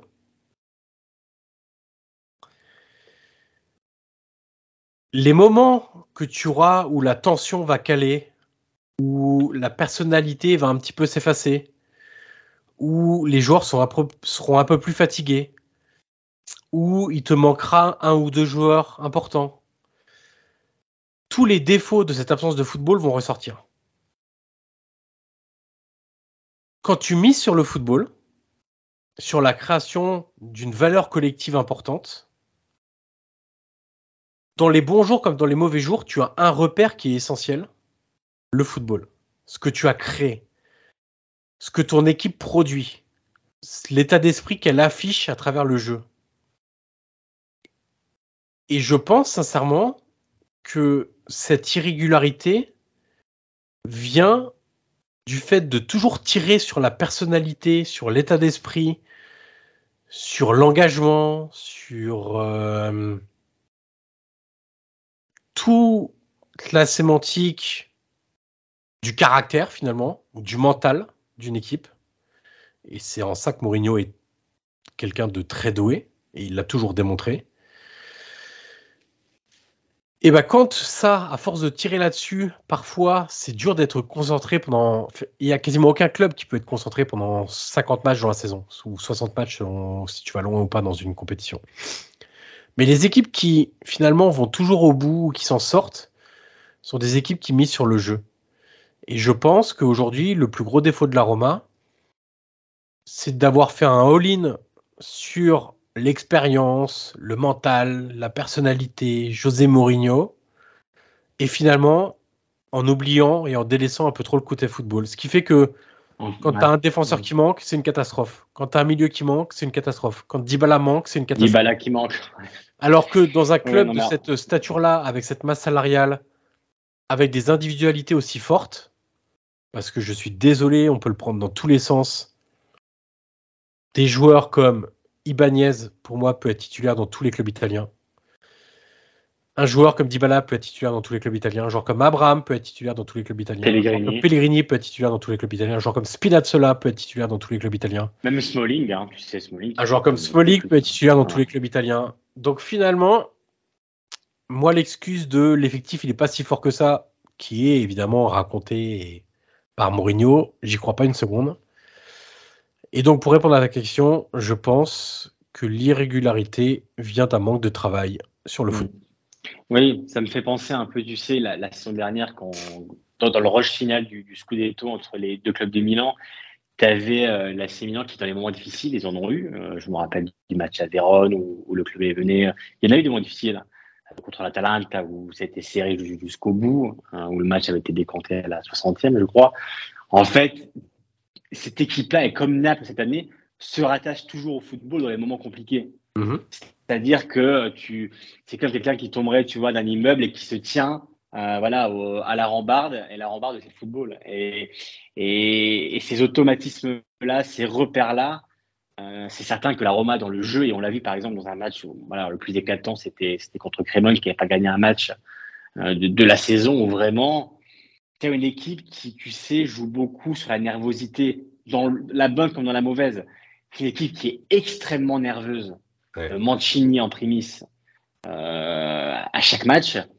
Le sentiment, Johan, je, sais que tu le connais car tu connais bien la ville de Rome, le sentiment d'injustice permanent, mmh. que, tout le monde est contre toi, que les arbitres te veulent du mal, que, que le système aussi te veut du mal. Et c'est amplifié par Mourinho, ça, hein, d'ailleurs. Exactement, exactement. Et tu vois, ça fait penser aux une du, du Romaniste, par exemple, où vraiment, tu as, la sensation que, que tout le monde est contre la, contre la Roma, pardon, que personne ne veut faire gagner la Roma, et que du coup, bah, ça se joue vraiment sur une partie, de, une partie nerveuse. Et, et quand je vois le, bah, justement cette, euh, cet énervement, cette agressivité pour réclamer des cartons, plutôt que de te concentrer sur euh, le football que tu produis ou que, ou que, tu, veux, que tu veux offrir, à tes supporters qui sont toujours là. Je crois qu'on est à 21 euh, guiches fermés de, suite. Bah, malheureusement, euh, ça peut pas marcher indéfiniment et, même loin de, loin de là. Donc, euh, d'un côté de Rome, tu as quand même Aladio, alors qu'il y a d'autres problèmes, mais qui quand même essaye de produire, on va dire, un football totalement différent, évidemment, de celui de la Roma. Et tu as la Roma qui, tu vois, c'est une équipe qui, moi, euh, m'a longtemps été sympathique parce que je trouve que voilà, la Roma, ça doit être un club que, moi, personnellement, j'ai toujours apprécié, mais qui, depuis quelques saisons, euh, tu vois, Johan, devient quasiment antipathique pour tout le monde. Tellement, tu sais, elle s'enferme vraiment dans cette bulle en mode, mais personne ne me dit bien. Mais non, c'est pas du tout ça. C'est euh, c'est toi qui penses ça. C'est le l'antisystème que tu disais qui, qui est rajouté, qui est amplifié par Mourinho et qui aujourd'hui bah voilà, les, joueurs ont cette sensation-là que, euh, bah que, voilà, que, que, l'arbitre sera contre eux, que, que les cartons seront pour eux, plutôt que de penser vraiment à jouer au football. Et malheureusement, aujourd'hui, on sait quand même que, que, le football a pris un virage, on va dire, un peu idéologique ces dernières années. Euh, bah ça, c'est du football qui, quasiment aujourd'hui, euh, n'existe plus. Et surtout, ouais, tu as le matériel pour faire mieux, quand même. Ah, oui. donc, donc c'est ça qui est assez triste. Non, mais ça, c'est clair. Moi, moi, cette histoire de d'effectifs, parce que c'est pareil, ça fait partie des entraîneurs qui euh, ont beaucoup gagné et qu'on doit forcément écouter, tu vois. Et c'est même pas une question de respect, c'est de se dire qu'ils ont tellement fait de bonnes choses que ça ne peut pas être arrivé juste par hasard, tu vois. Euh, moi, quand j'entends Cassano dire que Mourinho, a toujours eu de la chance, ah, voilà, j'ai envie de lui dire tais-toi, quoi. C'est pas vrai, en fait. Euh, mais par contre, ça fait partie aussi de ces entraîneurs d'ancienne génération qui te disent euh, pour gagner un titre, il faut de l'expérience. Il faut des joueurs d'expérience. Ah, ah bon Quels sont les joueurs d'expérience au Napoli? Ah, bah, il n'y en a pas tellement, en fait. Et on peut le décliner. Hein. L'année dernière euh, il n'y avait pas 50 joueurs d'expérience à Milan. Bon, ça les a pas empêchés de gagner le Scudetto. C'est un discours qui est un peu passé maintenant. Euh, et donc ce match contre, pour revenir au match contre ce quart de finale contre Feyenoord, c'est aussi un peu le, choc de deux mondes, quoi, et qu'on avait déjà vu euh, lors de la finale de la Conférence League, hein, d'ailleurs.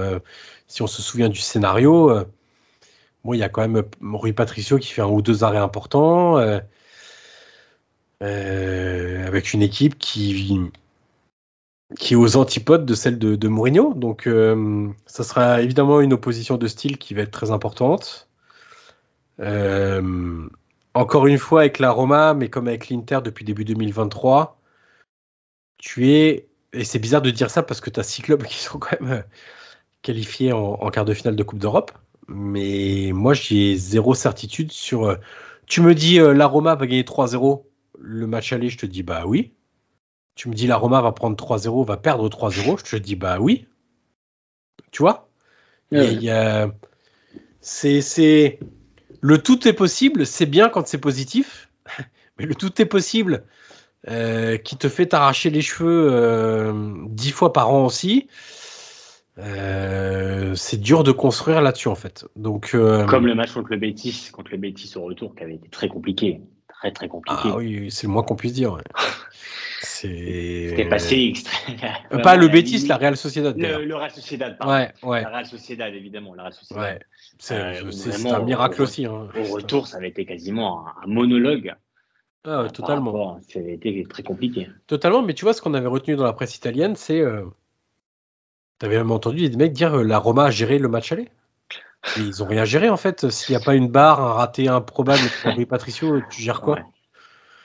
Tu vois, c'est, tu te souviens de. Euh, je fais un petit aparté, mais tu te souviens de euh, Tottenham Milan, le match retour? Oui. On a vu le même commentaire. Milan a géré son résultat 1-0 du match aller. Mais si Mignon il fait pas la parade extraordinaire à la 92e minute, Milan ils ont géré quoi? C'est vrai. On parle d'un 1-0 et prolongation. Voilà. Donc euh, ça c'est toujours le truc de parce que t'as pas encaissé de but, t'as géré. Bah non non, c'est le scénario du match, il est pas comme ça en fait. Donc euh, donc voilà, je j'ai hâte de voir aussi cette rencontre, mais euh, mais tout est clairement ouvert et il faudra par contre, ce qui est certain, c'est qu'il faudra un grand Dybala parce que offensivement cette saison, s'il n'y a pas d'Ibala. C'est de la dépendance. De la ouais, à ce niveau-là, c'est, c'est, grave. Hein. Tu sais, je faisais. Euh, euh, tu vas meubler un instant le temps que je retrouve ma stat. non, non, évidemment, mais pour, revenir sur Dybala, j'en parlais avec des amis euh, qui, sont pour la Roma, et évidemment qu'il voilà, il, répond aux attentes. Et tu sais, Johan, j'ai, alors, je trouve vraiment qu'aujourd'hui c'est très rare de voir une équipe aussi dépendante d'un joueur. C'est-à-dire que c'est vraiment le jour et la nuit quand Dybala est là ou non.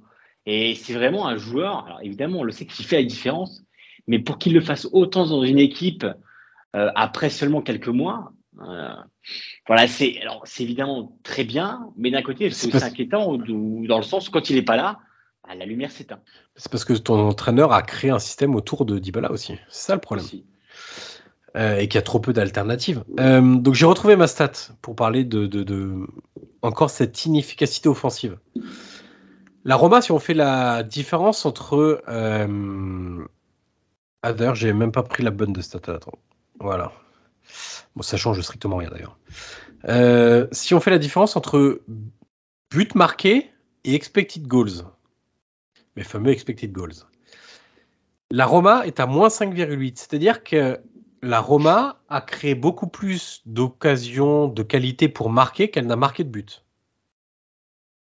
Le Milan est à plus 1,4 Donc c'est une petite surperformance, mais pas, pas énorme. Pas énorme. La Juve est à plus 5,1. La Lazio est à plus 7,7. Le Napoli est à plus 11. Tu vois les quelques points qui manquent aussi, quelque part. Quand bien même tout ce que j'ai dit sur l'absence de football, l'absence de jeu, etc. T'as 10 buts, t'as 11 buts d'écart entre la Roma et la Juve, euh, sur les, entre les occasions produites et le nombre de buts marqués. Tu te rends compte de ce que ça fait 11 buts sur, un, sur 28 Bien journées? sûr. Parce que là, on parle même pas de 38 journées, on parle de 28 journées. C'est-à-dire que l'écart peut encore grandir d'ici la fin de la saison. Donc, malgré un système restrictif, attentiste, défensif, passé, tout ce que vous voulez, il y a aussi un fait que, devant le but cette saison, c'est trop compliqué. Et c'était déjà le cas la saison dernière, souviens-toi, la Roma était l'une des équipes d'Europe qui sous-performait le plus. Bah, c'est encore le cas cette saison. Et, et cette année, la différence, c'est que les buts de, de- de- d'Abraham, tu ne les as pas. Et donc, euh, ça serait un, un bon signal qu'Abraham se réveille pour la Roma finalement. Euh, il en est capable. Un- moi, je trouve que c'est un joueur de qualité. Euh, Totalement d'accord. Qui va être euh, très attendu contre Rotterdam. On passe à Juve Sporting, Guillaume. Euh, donc ça, ça sera à 21h. Qu'est-ce qu'on attend de cette Juve ouais. Qu'est-ce qu'on va attendre de cette Juve face au Sporting? Ah bah, moi, j'attends bien Juve qu'elle aille en finale. hein. Oui, Déjà, c'est clair, net et précis. hein. Euh, budget, euh, masse salariale, qualité des joueurs. euh, la Juve doit être en finale de, de ces trois. Il n'y a, pas d'autre euh, possibilité. Ça, c'est clair, net et précis. Ce qu'on peut dire même, c'est qu'au niveau des résultats, euh, même discours que, euh, qu'avec la Roma sur le jeu. Ça se mais- ressemble beaucoup. Ça se ressemble mais niveau des résultats, en tout cas, une seule défaite sur les 14 derniers matchs, avant ce qui se passera demain contre, contre la Lazio. Euh, on a un Di Maria qui est sublime.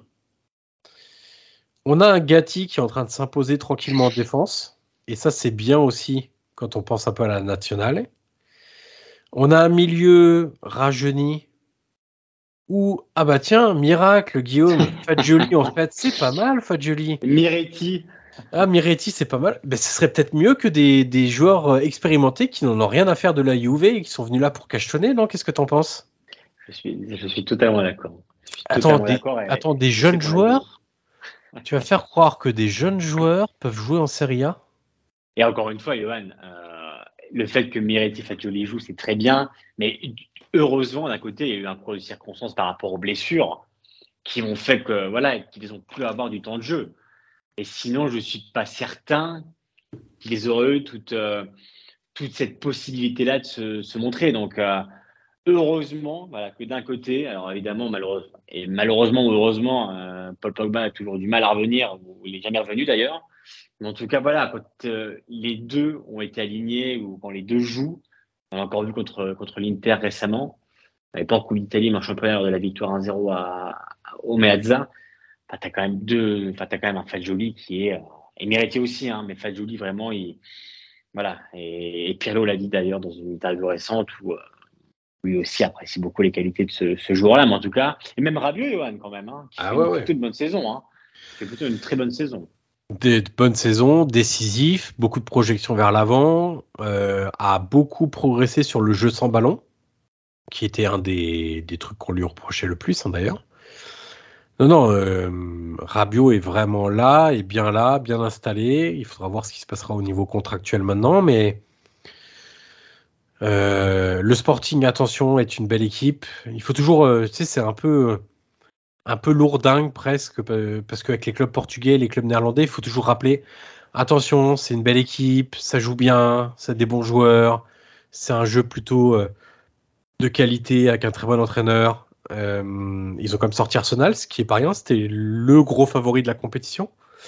Euh, donc c'est pas rien, mais, mais on verra. Et puis, il faudra voir aussi si ma fameuse formule que j'aime tant répéter, 3-4-3, passe le ballon à Di Maria et advienne que pourra, euh, bah, se répétera encore une fois, comme contre Nantes, comme contre beaucoup d'autres équipes, où euh, bah, tu donnes le ballon à Di Maria. Et alors je dis 3-4-3 parce que ça rime, mais en fait c'est plutôt 3-5-2 que 3-4-3, mais 3-4-3 ça rime, c'est plus sympa.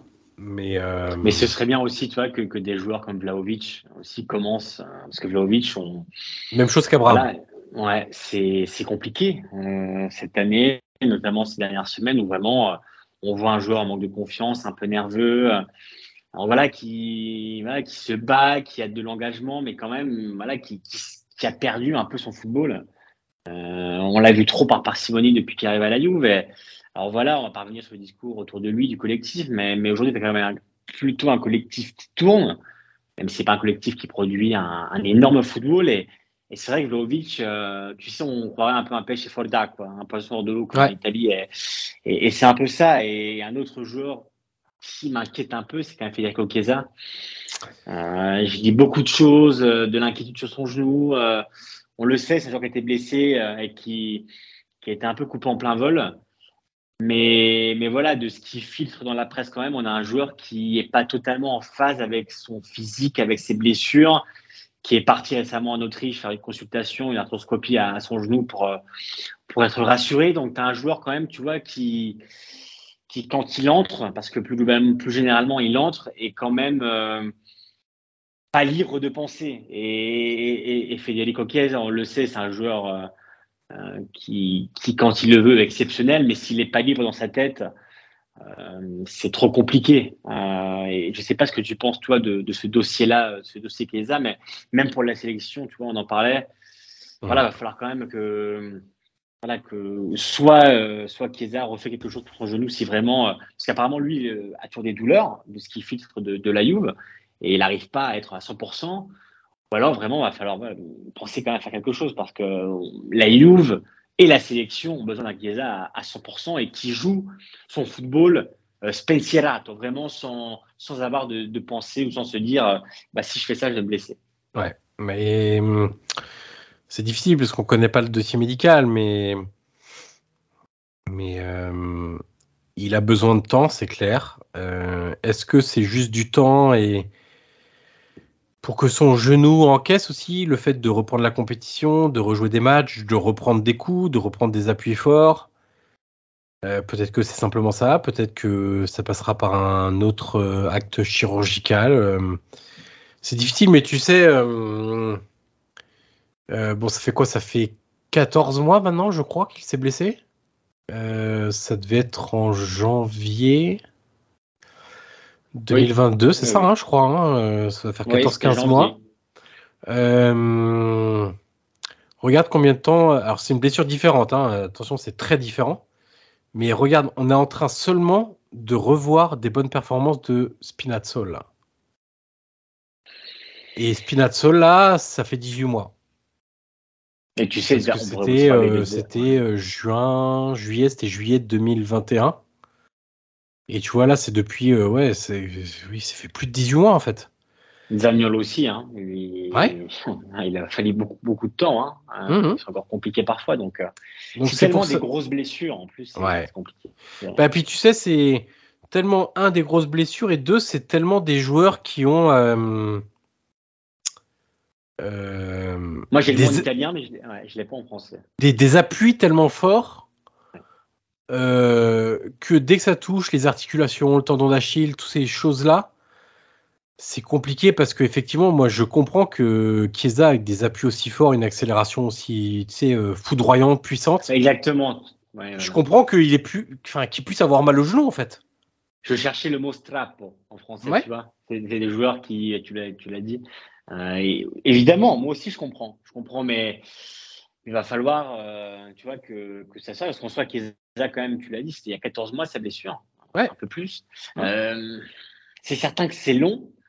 Mais, mais voilà, il y a beaucoup d'échéances importantes qui arrivent pour la Juve, euh, pour la sélection aussi. Donc, Non, mais tu vois, la chance- qui est important. la chance qu'il a quelque part, enfin que lui a et que la, la Juve a, c'est qu'il n'y a pas besoin de se presser en fait, parce que parce qu'il y a quand même beaucoup d'éléments offensifs du côté de la Juve. Oui, c'est vrai.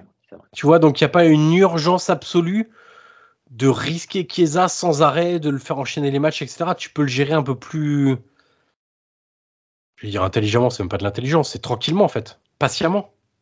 Donc euh, on verra, mais ce qui est certain, c'est que c'est que euh, cette Juve là aujourd'hui euh, une obligation quasiment morale en fait pour ce que ce club est, pour les supporters, pour sa position dans le football italien, pour le football italien d'aller très loin dans cette compétition. Guillaume, on finit par nos amis de la Viola la Fiorentina qui sera à Poznan pour affronter le Lech Poznan. Euh, ce sera aussi jeudi à 21h en Conference League. Euh, ce qu'on va leur souhaiter, c'est de euh, d'avoir le même parcours que la Roma la, la sont passée dans la même compétition, de rêver un parcours glorieux. Et honnêtement, Guillaume, quand on regarde un peu cette équipe, bah, ils en ont les capacités, non? Bien sûr. Et surtout sur une série assez dingue de, je crois que c'est 8 ou 9 victoires consécutives, euh, toutes compétitions confondues. Ils viennent de gagner à Crémone en, en demi-finale de la Coupe d'Italie. Ils vont certainement aller en finale. Donc, euh, mine de rien, tu vois, la saison de la, de la, de la Viola a tourné parce qu'on voilà, on, on a eu une première partie de saison euh, assez difficile avec un Italien qui était assez critiqué, hein, qui était même sur la sellette. Et voilà, avec un peu de temps, avec un peu de patience, euh, il est évidemment resté et, et l'équipe a, on va dire, a commencé à tourner, et surtout devant, enfin.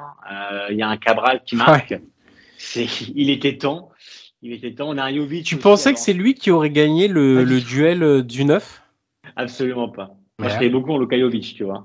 Hmm. Euh, et, et, non, finalement, c'est Cabral, mais tu vois, c'est quand même la FIA qui a gagné à Milan contre l'Inter. Donc, ils sont vraiment sur une bonne série, une bonne dynamique. Euh, et, et, je les sens vraiment lancés. On a un Bonaventura aussi qui, euh, qui mine de rien est devenu quand même très important pour, pour la FIO. On a un Castrovilli euh, qui, devant la défense contre l'Inter, avait été très bon. Il y a vraiment beaucoup, beaucoup de points positifs. on, a, on a un Terracha qui, bah, qui prouve quand même qu'il est un très bon gardien. On a Igor. Alors, moi, j'étais pas très fan d'Igor, mais qui, quand même, voilà, tient, tient la route. On a un Barak qui, voilà, qui, qui, a eu du mal aussi un peu à rentrer dans, dans les rotations, mais qui aujourd'hui est, est énormément plus. On voit, il y a beaucoup, beaucoup de choses. On a Iconé aussi, hein, qui a eu beaucoup de mal à son arrivée et qui aujourd'hui devient, bah voilà, devient un joueur décisif. Donc, euh, en fait, tout tourne vraiment, pour le coup, dans le bon sens du côté de la FIO. Donc, euh, c'est, très encourageant euh, pour la Conference League. Et, et voilà, tu as dit, euh, on espère un, parcours comme, comme la Roma, c'est exactement ça. Il n'y a que des équipes à la portée de, de la Fiorentina. Donc, euh, euh, rêver d'une finale et, d'une victoire, c'est quelque chose qui est possible. Et, et, quand tu vois la dynamique, contrairement à d'autres clubs italiens engagés en Europe, même si c'est la coupe, on va dire, des, des plus grands, bah, la Fiorentina aujourd'hui, c'est bah, l'une des plus grandes chances quand même hein, en, Coupe d'Europe d'aller au bout. Donc, euh, donc non, euh, assez content quand même que, que, la saison est tournée dans le, dans le bon sens pour, pour la FIO et surtout elle a montré que dans les grands matchs, dans les grands soirs, elle est au rendez-vous. Elle a battu l'Inter, elle a battu Milan. Euh, donc, euh, donc non, c'est encourageant en tout cas pour, pour le parcours en, en C4. Et puis je trouve qu'il y a une maturité euh, démontrée contre Sivasport euh, qui montre que c'est ouais, vraiment sur une bonne dynamique. Et tu vois, j'ai relevé un truc que tu as dit qui, qui m'a fait sourire. Tu as dit, je suis content que la, la, saison est tournée, tu vois, ou qu'il y ait une bonne dynamique. Je sais plus comment tu l'as dit, mais. Et donc, du coup, je voulais dire, pourquoi tu es content? Que ça ait, que ça ait à bah, nouveau bien tourné euh, bah Parce que c'est une équipe qui joue au football, ou du moins qui, qui, veut jouer au football. Et, ouais.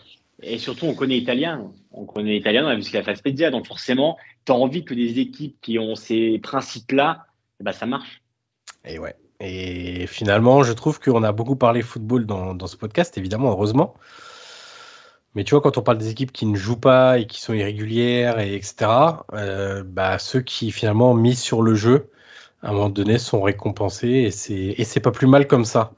Euh, voilà Guillaume qui boucle notre euh, preview de ces euh, quarts de finale de, de Coupe d'Europe, C1, C3 et C4. On va espérer, non pas simplement pour le ranking UEFA, parce qu'après tout, on n'est pas des comptables, mais plus pour les émotions que des victoires apporteraient euh, qu'on en ait un maximum en demi-finale. Euh, ça serait quand même chouette. On espère aussi euh, voir des bons matchs, voir des équipes italiennes dignes de ce niveau de, de la compétition.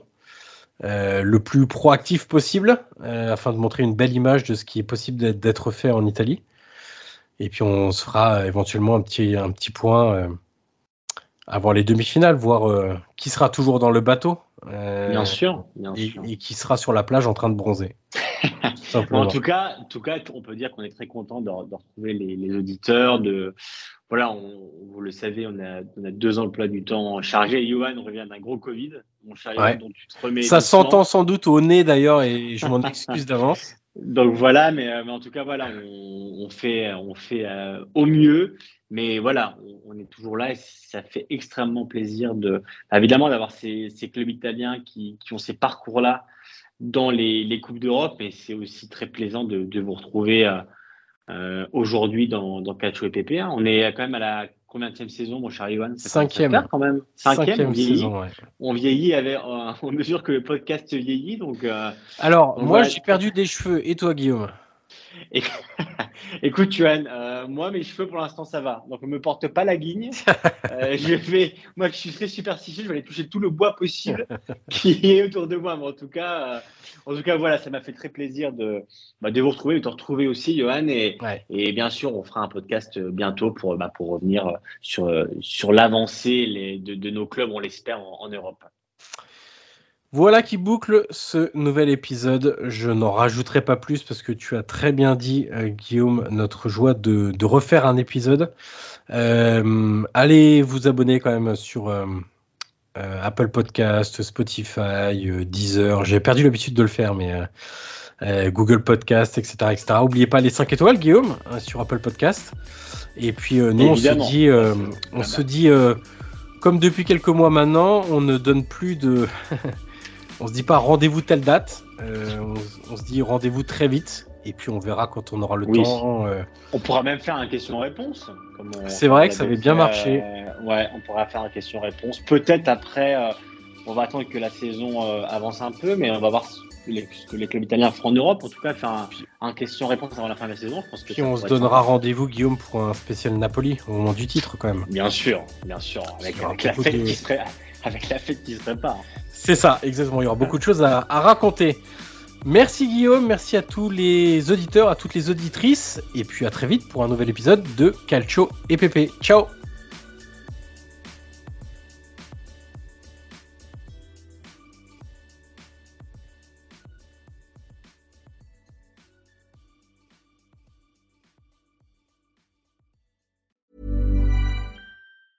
Mom deserves the best, and there's no better place to shop for Mother's Day than Whole Foods Market. They're your destination for unbeatable savings, from premium gifts to show-stopping flowers and irresistible desserts. Start by saving 33% with Prime on all body care and candles. Then get a 15-stem bunch of tulips for just $9.99 each with Prime. Round out Mom's menu with festive rosé, irresistible berry chantilly cake, and more special treats. Come celebrate Mother's Day at Whole Foods Market.